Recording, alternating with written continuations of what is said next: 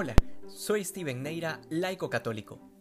Cuando el Evangelio nos habla de renuncias para seguir a Jesucristo, suele ser bastante claro cuando pensamos en aquellos que están llamados al sacerdocio o a la vida consagrada, pero esto no comprende toda la iglesia y sin embargo el aspecto de la renuncia como condición no negociable para seguir al Señor es una condición universal, es decir, cualquiera que quiera seguir al Señor debe necesariamente vivir esa dinámica de la renuncia.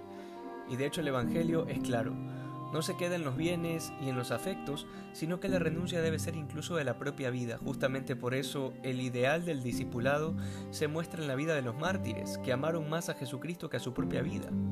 Entendidas así las cosas, el ser cristiano resulta ser una cosa muy seria, que a partir del bautismo se convierte en un claro llamado a la santidad, a dejarlo todo para ganarlo todo. Y solo en este sentido puede entenderse las exigencias de Cristo.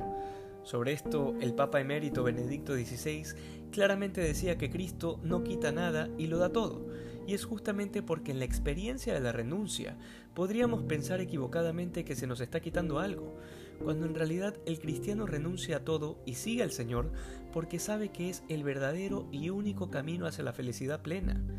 Si yo sé que este es el camino, ¿Qué sentido tiene guardarme o reservarme algo de mi vida? Lo lógico es entregarlo todo y ponerlo a disposición del Señor. Ahora, incluso sabiendo que este es el camino seguro a la felicidad, eso no implica que no nos va a costar sudor y lágrimas cada renuncia que hagamos. Justamente por eso Jesús utiliza la figura de la cruz para hablarnos del seguimiento, porque tendríamos que estar locos para disfrutar las renuncias, cuando justamente el hecho de que nos cuesten implica que hay un mérito.